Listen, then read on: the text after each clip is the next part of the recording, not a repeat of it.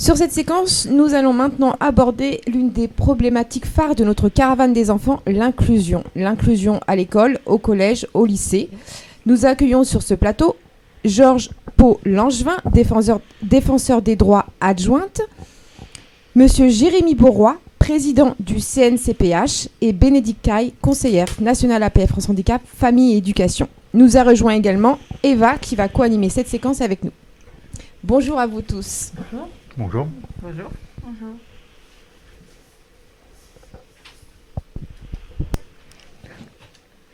Mais je vois pas.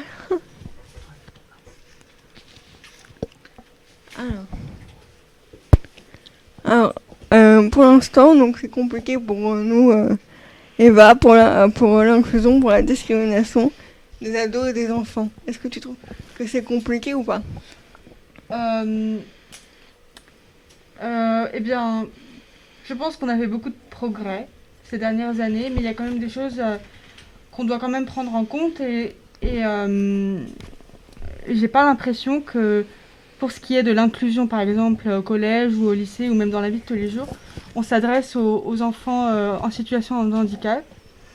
J'ai beaucoup réfléchi au sujet ces derniers temps et je pense que il faudrait d'abord s'adresser aux enfants en situation de handicap, leur demander quels sont leurs, euh, leurs besoins et comment on pourrait, euh, on pourrait améliorer les choses tout simplement. Et puis, euh, en fonction de leurs témoignages, voilà, faire des... mettre des choses en place tout simplement. Donc du coup, je reviens sur ce que tu disais, donc tu nous parlais d'inclusion. Donc pour toi, tu suis un parcours en milieu euh, normal en fait. D'accord. Oui. Eh bien, tout à fait normal, je dirais, puisque euh, euh, grâce à l'aide de l'APF notamment, j'ai pu de plus en plus être de plus en plus autonome. Et donc, ça a d'abord commencé avec une AVS, par exemple. Une AVS qui était présente pour moi à tous les cours, et puis à certains cours. Et puis maintenant, j'ai plus besoin d'AVS du tout. On m'a offert un, ordinateur, par exemple. Et euh, c'est notamment l'ordinateur qui m'a permis de, justement, euh, enlever une aide que j'avais. Par exemple, l'AVS. Avec euh, l'ordinateur, j'ai pu juste faire les cours de moi-même, par exemple. D'accord, Eva. Donc euh, nous allons ensuite euh, faire intervenir donc, Georges Paul Envin qui va rebondir euh, sur ces réactions euh, d'Eva. Ok, bien, mer- merci. Merci beaucoup pour cette invitation. Je trouve que cette initiative de faire se rencontrer les jeunes, les associations, les élus, pour parler de ces questions est une initiative extrêmement positive, bienvenue. De surcroît, il y a une bonne ambiance, donc euh, je crois qu'on est tous contents d'être là. Oui. Sur la question euh, qui est posée, euh, je suis d'accord avec mademoiselle. Il me semble que dans les dernières années, on a fait beaucoup de progrès. Et effectivement, euh, l'objectif de faire en sorte que les enfants porteurs de handicap puissent euh, suivre l'école comme tout autre enfant est une bonne, une bonne, un bon objectif. Et euh, c'est vrai qu'il y a de plus en plus euh, d'enfants qui euh, arrivent à suivre l'école euh, d'une manière ordinaire. Ceci dit, euh, il y a encore un certain nombre de sujets qui posent problème. Et euh, nous savons au début de chaque année des préconisations qui sont faites par les MDPH qui ont beaucoup de mal à être suivies des faits. Euh, on a euh, l'obligation, la possibilité d'avoir, comme vous l'avez dit, une AVS. Et c'est vrai qu'on disait avec euh, Jérémy que nous étions à l'époque, moi, à la réussite éducative et lui chez Madame Carlotti. Quand on avait pris la décision, on a été parvenu à faire en sorte de stabiliser la situation des AVS qui avant étaient uniquement des emplois aidés extrêmement précaires.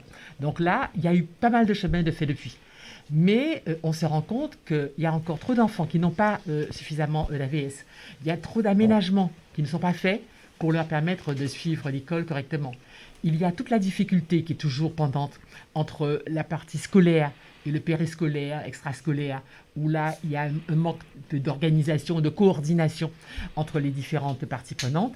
Et enfin, là où nous sommes beaucoup saisis euh, chez le défenseur des droits, c'est que vous avez des enfants, des jeunes, qui euh, peuvent bénéficier de certain nombre d'aménagements tout à fait adaptés pour pouvoir suivre leur scolarité. Et lorsqu'ils doivent passer un examen, eh bien, on propose autre chose. Ils sont perdus. Et euh, à ce moment-là, on est obligé de faire en urgence des référés, de saisir le juge pour essayer de faire en sorte qu'ils aient droit à, euh, l'aménagement ou à, à l'ordinateur ou euh, au matériel qu'il a eu pendant l'année. Et ça, on a du mal à comprendre pourquoi puisqu'on a décidé une fois pour toutes que ça pouvait l'aider d'avoir tel matériel, pourquoi à l'examen on change son fusil d'épaule et on, propose autre chose?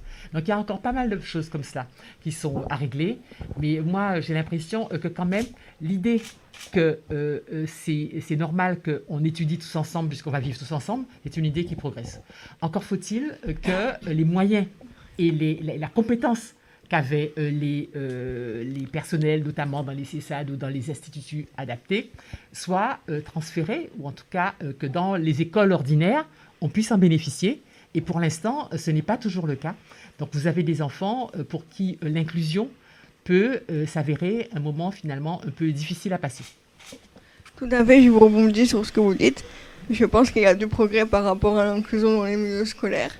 Et je vous rappelle encore une fois que le droit à l'éducation est un droit fondamental, qu'on soit enfant ou jeune en situation de handicap.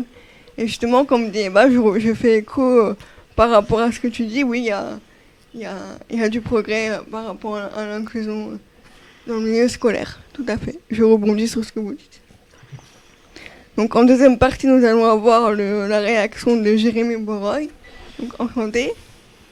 Enchanté, merci beaucoup, merci de m'accueillir. Je suis vraiment ravi de, vous rencontrer euh, aujourd'hui, je suis président du Conseil national consultatif des personnes handicapées, qui est un espace où on essaye de faciliter le dialogue entre les représentants des associations de personnes handicapées et leurs familles, et les, aidants et les professionnels qui travaillent à l'accessibilité au quotidien, et les acteurs publics, les pouvoirs publics, le gouvernement, les élus, etc. Pour co-construire ces politiques publiques dont nous avons besoin pour améliorer l'essentiel de l'APF, et de votre présidente, euh, Pascal, qui est vraiment une d'alerte euh, qui, est, utile à notre débat, qui nous a rappelé il y a quelques semaines euh, la situation de l'étudiante du lycée Molière à Paris, donc lycée qui était dans une configuration pas accessible et donc pas aux normes, qui n'était pas donc conforme à ce que la loi prévoit, et c'est cette configuration qui a tout simplement entraîné une discrimination inacceptable et hors la loi. Alors, il y a une décision de justice qui a été, euh, qui a été rendue, qui, je pense, fait qu'on n'a pas compris de quoi, euh, de quoi on parlait. Donc, il faut, à mon avis, ne pas lâcher l'affaire. Euh, mais c'est bien qu'on doit retenir l'inaccessibilité entraîne la discrimination et l'exclusion, qu'on le veuille ou non. je rebondis sur ce que vous dites. Vous avez fini ou pas? Vous avez fini ou pas? Est-ce que vous voulez. Euh, euh, je n'ai pas totalement terminé, mais moi je suis là pour, pour répondre à vos questions d'abord. Donc, euh, donc je vous laisse finir et après je rebondirai sur, ce que, sur ce que vous avez dit. D'accord, merci. L'autre chose que je voulais dire en réaction à votre première intervention, c'est que c'est vraiment quelque chose qui nous frappe régulièrement au, au, TCPH, et je sais que Bénédicte et Georges Paulangevin ont eu cette préoccupation en tête, c'est la parole de l'enfant, la parole de l'élève ce que l'élève veut vraiment, ce que l'élève pense de ce qu'on lui propose. J'ai quand même le sentiment qu'on a encore l'habitude de parler à la place. Tout à fait. Et de dire à leur place, vous allez là, c'est bien pour toi, vous allez là, ça sera mieux, etc. Tant qu'à un moment donné, le choix, la perception, l'envie, les projections, les ambitions de l'élève soient vraiment au cœur euh, de la, euh, de la démarche. Et ça, c'est vraiment, euh, c'est vraiment quelque chose qu'on doit arriver à changer ensemble. Bien sûr, donc moi, vous avez fini?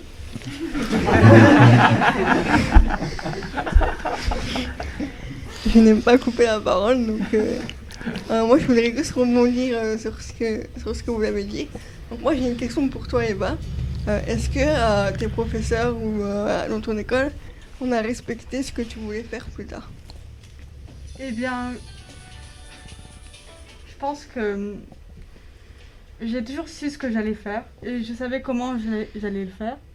Mais euh, que j'ai un peu imposé, on va dire, euh, ce que j'avais envie de faire. J'ai exprimé mes désirs, par exemple.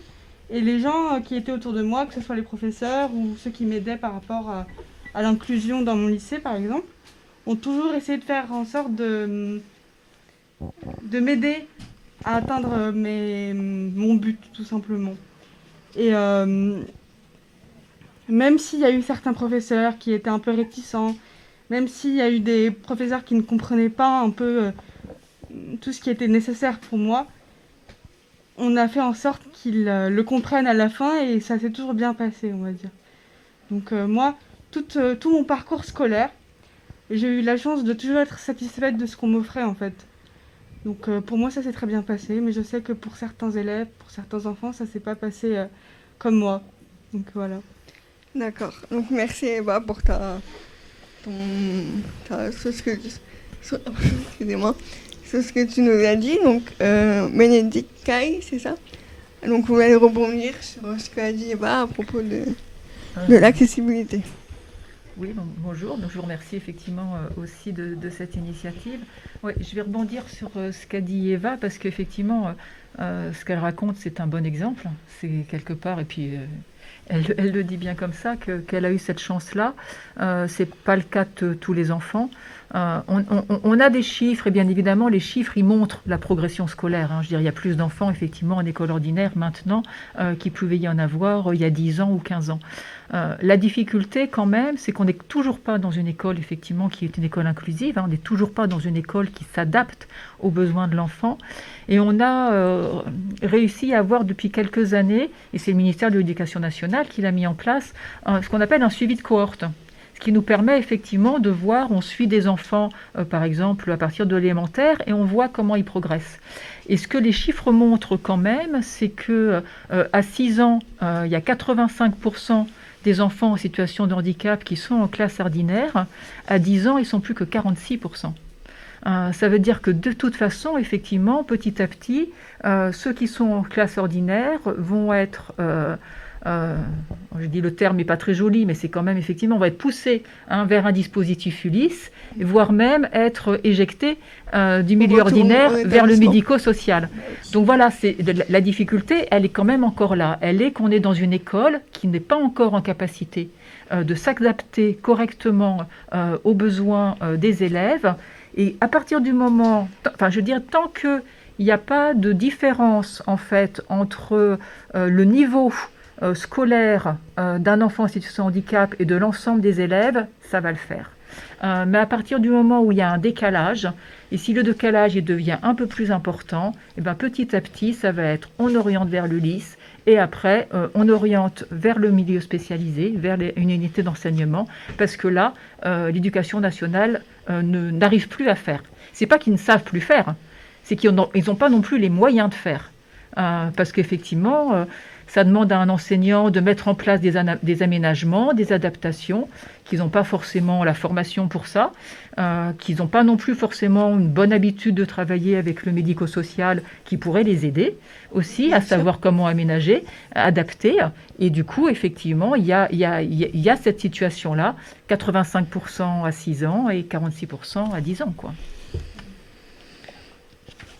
En tout cas, on admire la progression sur cette inclusion et on espère que ça va continuer ainsi euh, dans les années à venir. Merci à vous en tout cas pour, pour votre intervention. Et euh, donc là, je pense qu'on a fini.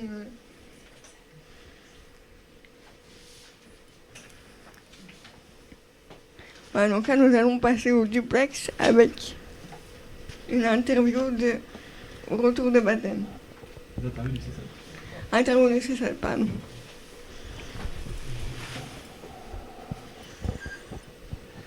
J'ai accepté de faire ce projet parce que je me suis dit qu'il y avait des gens qui avaient besoin de l'entendre, que ça va se passer euh, bien si justement on se donne les moyens d'aller de, l'avant et d'aller vers les gens.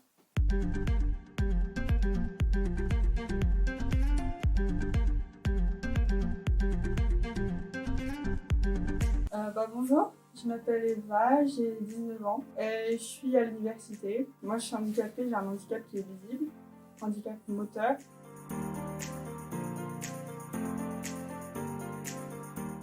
J'ai quand même eu de la chance parce que je me suis jamais sentie euh, dans une sorte de dans une sorte de mood où, on me disait euh, c'est bon, je suis mise, à l'écart. Les gens qui étaient autour de moi, que ce soit ma famille, mes amis, euh, mes camarades de classe, là où je pouvais faire des, activités en fait. J'ai toujours réussi à me mettre dans une sorte d'atmosphère qui est commune à tous.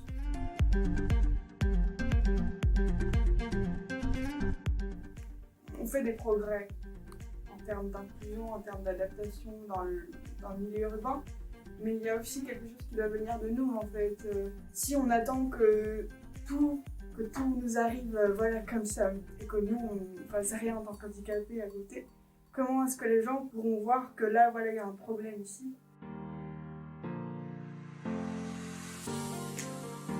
Il y en a qui vont s'arrêter uniquement à l'écriture, à écouter le cours et c'est bon, ils partent. Et d'autres qui vont rester un peu, qui vont avoir des conversations avec toi. euh, C'est vraiment bien, je trouve que les, les AVS, euh, on leur dit pas merci, mais s'il y a un AVS qui regarde, euh, merci à vous. Il y a aussi un problème, c'est que soit on ne veut pas du tout de VS, soit on est trop avec les VS et on n'essaie pas de se faire des potes.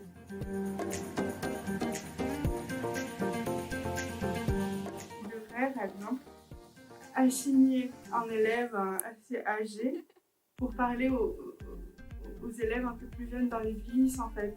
Parce que quand on, a, quand on est en sixième, en cinquième, on n'a pas confiance en soi. On, veut prouver aux gens qu'on est comme tout le monde. On est comme tout le monde bien sûr, mais il y a des choses qu'on ne peut pas faire en fait. Euh, on doit faire différemment. Et donc euh, pour qu'un élève plus jeune se sente mieux, il faudrait assigner un, élève un peu plus âgé pour que ceux qui rentrent au collège, par exemple, ou au lycée, euh, puissent, puissent parler pendant 30 minutes à ces élèves-là qui ne se sentent pas bien dans leur peau, pour justement les mettre en confiance.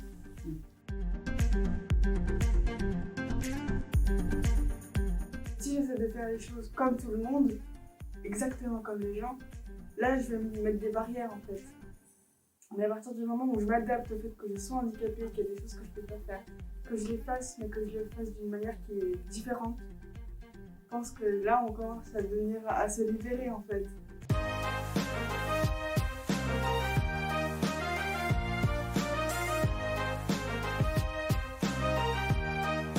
Quelqu'un m'avait dit ça euh, quand, j'étais euh, plus jeune, et ça m'aurait euh, ça m'aurait vraiment aidé à, me, à me sentir bien et à avoir plus de confiance en soi.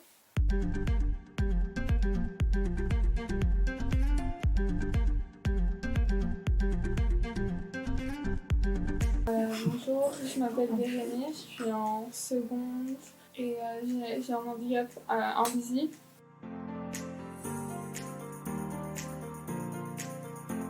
Dans presque toutes les classes où j'ai été ou dans toutes les écoles où euh, je suis allée, euh, je me suis toujours sentie à l'écart et différente des autres et au lieu de nous, de nous inclure dans les activités, ils nous traitent un peu comme des, gens qui ont besoin de pitié. ou-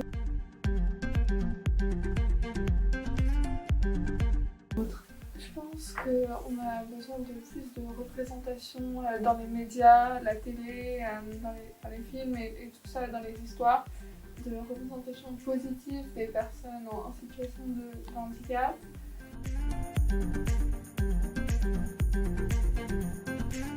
Devrait tous parler aux enfants en situation de handicap et leur dire il n'y a rien à être embarrassé, il n'y a rien à avoir honte d'avoir besoin de l'aide. Euh, si quelqu'un m'avait dit ça euh, quand, j'étais euh, plus jeune, ça m'aurait euh, vraiment aidé euh, à, me, sentir bien et euh, à avoir plus de confiance en soi.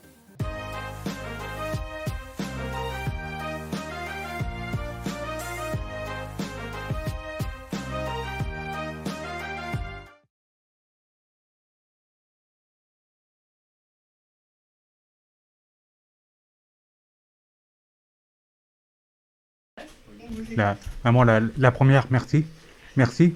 Euh, parce que là, on reconnaît déjà ce qui fait euh, votre force, mais ce qui fait aussi la force de votre association, l'APF. C'est la solidarité et l'engagement. La solidarité parce que on pense aussi la situation des autres, et pas seulement la sienne, mais aussi l'engagement pour qu'on aille, qu'on aille beaucoup plus loin. Donc vraiment, vraiment merci. Et dans votre propos, j'entends aussi autre chose, c'est que souvent on parle d'inclusion scolaire, et on se limite à la seule question de l'école. Et donc on, on redonne sur euh, euh, ce qui se passe dans, euh, dans l'école, du, matin au soir, sur la journée de, l'école. Or, la vie quotidienne d'un élève qui n'est pas qu'élève, qui est aussi un jeune, qui est aussi un frère, un soeur, un ami d'autres, euh, c'est l'accessibilité de tout, euh, tout l'environnement, c'est pouvoir euh, habiter quelque part, c'est pouvoir aller au cinéma, c'est pouvoir partir en vacances, c'est pouvoir avoir des activités quelconques, c'est pouvoir consommer. Et c'est vraiment tout ça qu'on doit arriver à prendre en compte ensemble. Mais je rebondis sur ce que vous dites. Moi, j'ai une question pour toi, Eva. Est-ce que dans ton quotidien, au lycée, au collège ou au lycée, je ne sais plus, à oh, l'université, Oui, à l'université. À l'université, donc est-ce que dans ton université, euh, les jeunes t'ont bien accueilli? Comment ça s'est passé pour toi? Eh bien, je pense que ça dépend de la personnalité du jeune, parce qu'avant tout, d'être, parce qu'avant d'être handicapé, on est aussi une personne, et ça dépend de, de, de la personnalité qu'on a. Moi, je suis plutôt une personne qui est extravertie, donc je n'ai jamais eu de mal à m'intégrer ou j'ai, eu de la chance parce que j'ai eu très vite des amis qui acceptaient mon handicap et qui acceptaient surtout de comprendre que je n'arrive pas à faire les choses comme tout le monde.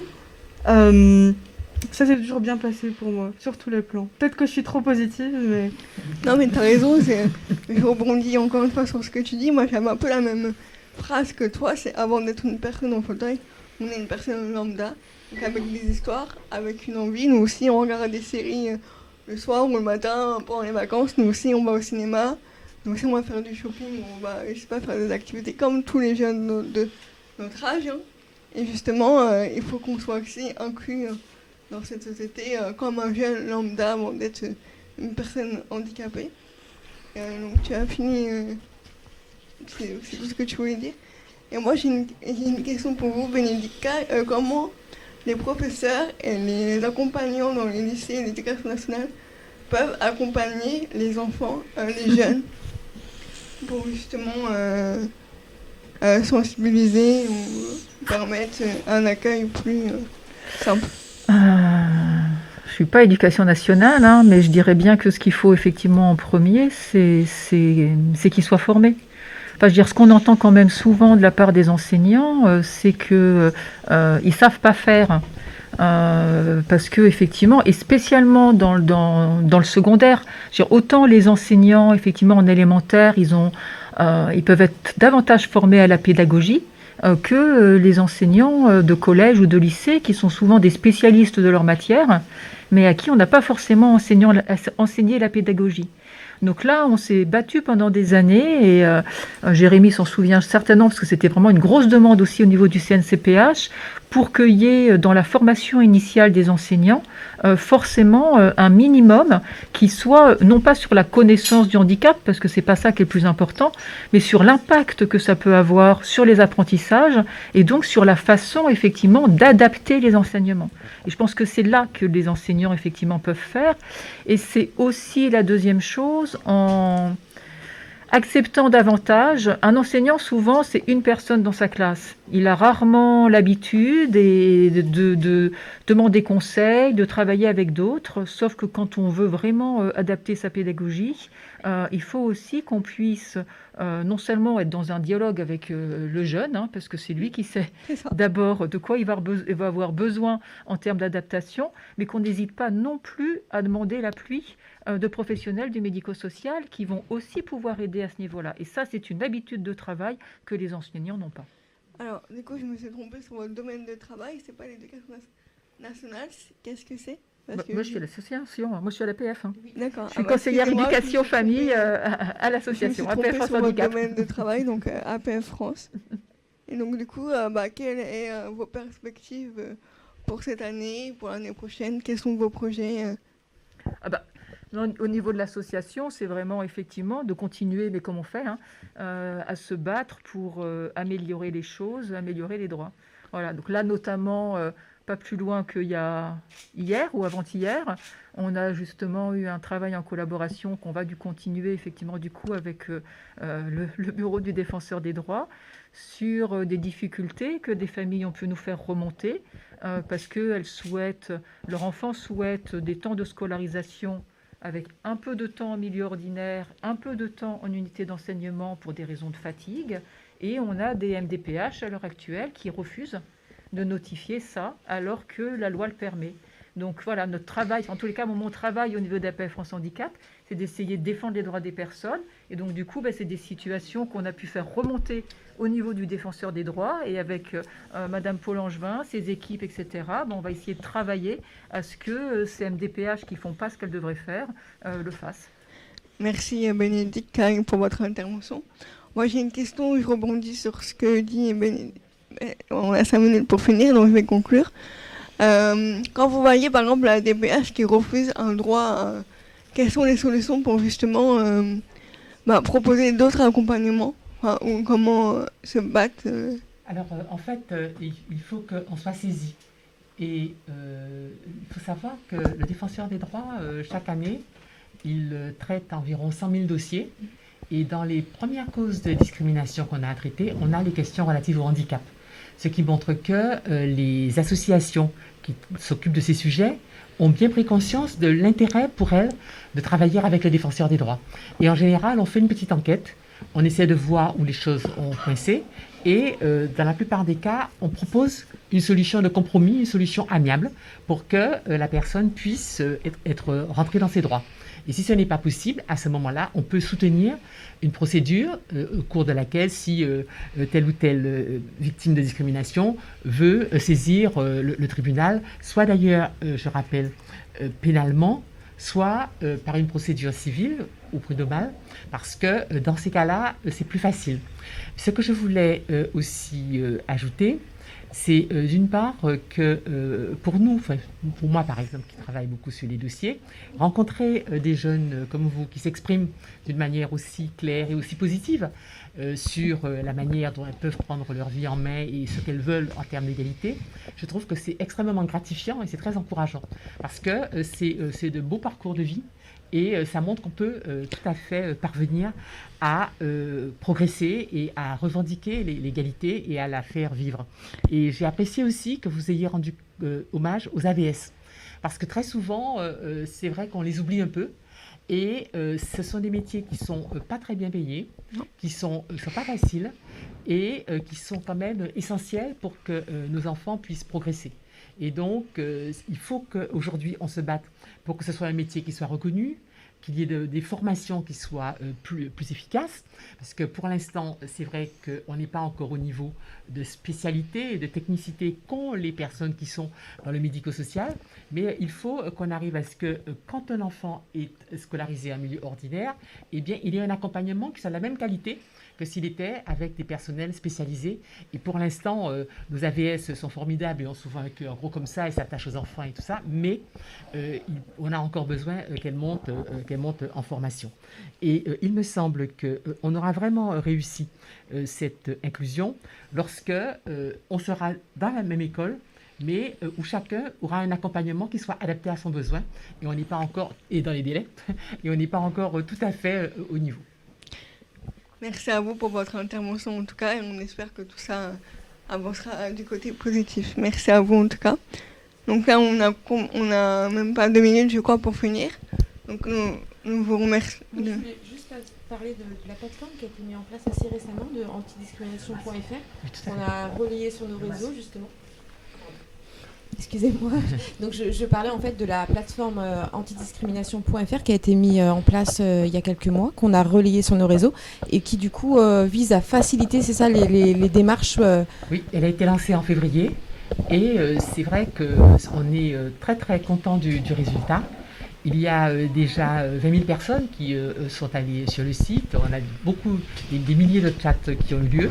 Et donc, il faut savoir que n'importe qui, vous pouvez y aller assez facilement et saisir, nous saisir d'un problème ou relater une expérience de discrimination. Et là encore, comme dans le travail habituel du défenseur des droits, les personnes qui ont un problème en, en lien avec le handicap C'est extrêmement euh, beaucoup, c'est nombreux. C'est la deuxième cause de saisine euh, sur la plateforme. Euh, mais il y a aussi beaucoup ce qui concerne l'origine, sur laquelle on a beaucoup de témoignages de gens. Donc on espère que ça va faciliter le recours aux défenseurs des droits. C'est une application qui peut se télécharger sur un téléphone mobile. Donc euh, on espère que comme ça, les jeunes pourront davantage... On prendra note, C'est. On va télécharger l'application dès ce soir. Absolument. Et, euh, et relayer aussi avec les associations, parce qu'on sait que même si le premier contact se fait sur la plateforme, après, euh, sans doute, euh, la, la personne qui a été victime de telle ou telle discrimination, elle a peut-être besoin d'en parler avec euh, des proches, avec des pairs.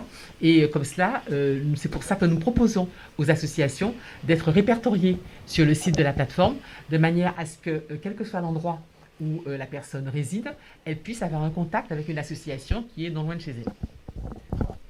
Merci beaucoup pour Merci euh, ces vous. réponses. Euh, moi, je voulais juste poser une dernière petite minute euh, Juste après.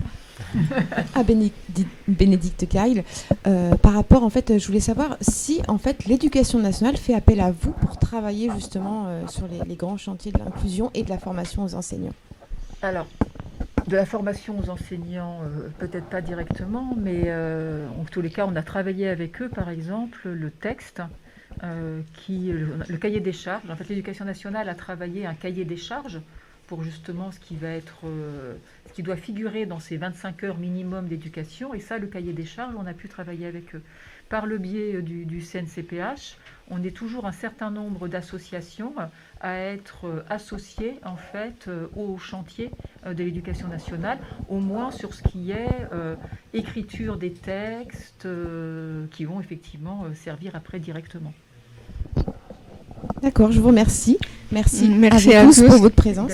Moi, je voulais, voilà, pour, euh, pour terminer, si vous voulez bien, euh, vous dire que j'ai besoin au CNTPH de vous. Vous savez que le, le- le CNTPH, c'est une, euh, une, une institution qui n'est pas toute jeune, euh, où les, les membres, donc il y a beaucoup de membres, il y a 160 organisations membres, sont représentés par des personnes qui ne sont pas toutes jeunes.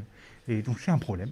Et donc, euh, je voulais, si vous en êtes d'accord, qu'à la fin de la, de la journée de la caravane des enfants, euh, vous puissiez euh, nous, rejoindre à notre euh, prochaine plénière ou aux universités d'été qu'on organise euh, début juillet pour qu'on partage Mais euh, avec vos grand plaisir, vos tout cas. propositions. Ça va réveiller tout le monde. J'espère on tous, euh, que on nous, ambassadeurs et adhérents, pourront vous rejoindre pour euh, moderniser. euh, Super. voilà. Avec plaisir. Quand Ça avec grand plaisir. Alors, euh, on a une plénière le 19 juin, les universités d'été, la deuxième semaine de juillet. Ah, attends, ah, Et, et 19 après, on organise des juin. rendez-vous qu'il faut euh, pour faire la rencontre euh, avec plaisir. En tout cas, moi, je me porte volontaire, peut- mais pas que moi, j'espère. On peut relayer l'info sur nos réseaux, à nos adhérents, enfin tous ceux qui souhaitent euh, venir apporter leur contribution. Super. On sera là. Comptez sur nous. Merci. En tout cas, Un grand merci à vous tous. Merci. Alors là, tout de suite maintenant, on va entrer en duplex avec l'IUM du Jard en Seine-et-Marne. genre. Voilà. Donc on va leur passer la parole. Ils sont en préparation pour nous faire un concert.